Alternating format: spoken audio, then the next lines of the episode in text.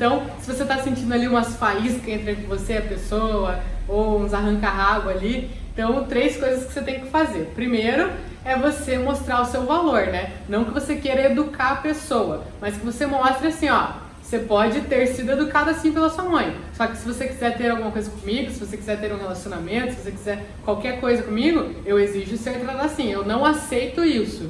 Então mostra o seu valor, mostra como que você quer ser tratado. Mostra ali os limites, as barreiras, né? De como que a pessoa tem que te tratar.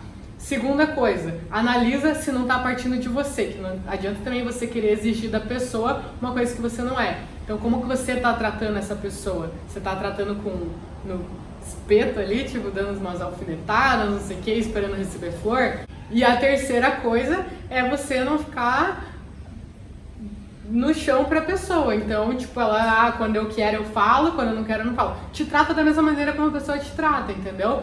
Então, ah, oi, oi, tudo bem, tudo bem, beleza. Não que você vai ser um robô, né? Mas analisa como que a pessoa tá te tratando. Ela tá te priorizando? Vale a pena você priorizar ela? Se você é a segunda opção dela, faça ela ser sua segunda opção também, entendeu? Ah, hoje não vou poder sair. Ah, mas você tá em casa sem fazer nada. Sim, mas hoje eu tirei um dia pra mim a pessoa vai ficar, caramba, sabe? Tipo, vai aumentar ainda mais o desejo. Pô, que mulherão, né? Ela se auto, é autossuficiente numa sexta-feira, escolher ficar sozinha em casa, se dar um tempo, tipo, caramba. Então, vê que você não tá desesperado por qualquer coisa, que você não tá aceitando qualquer coisa.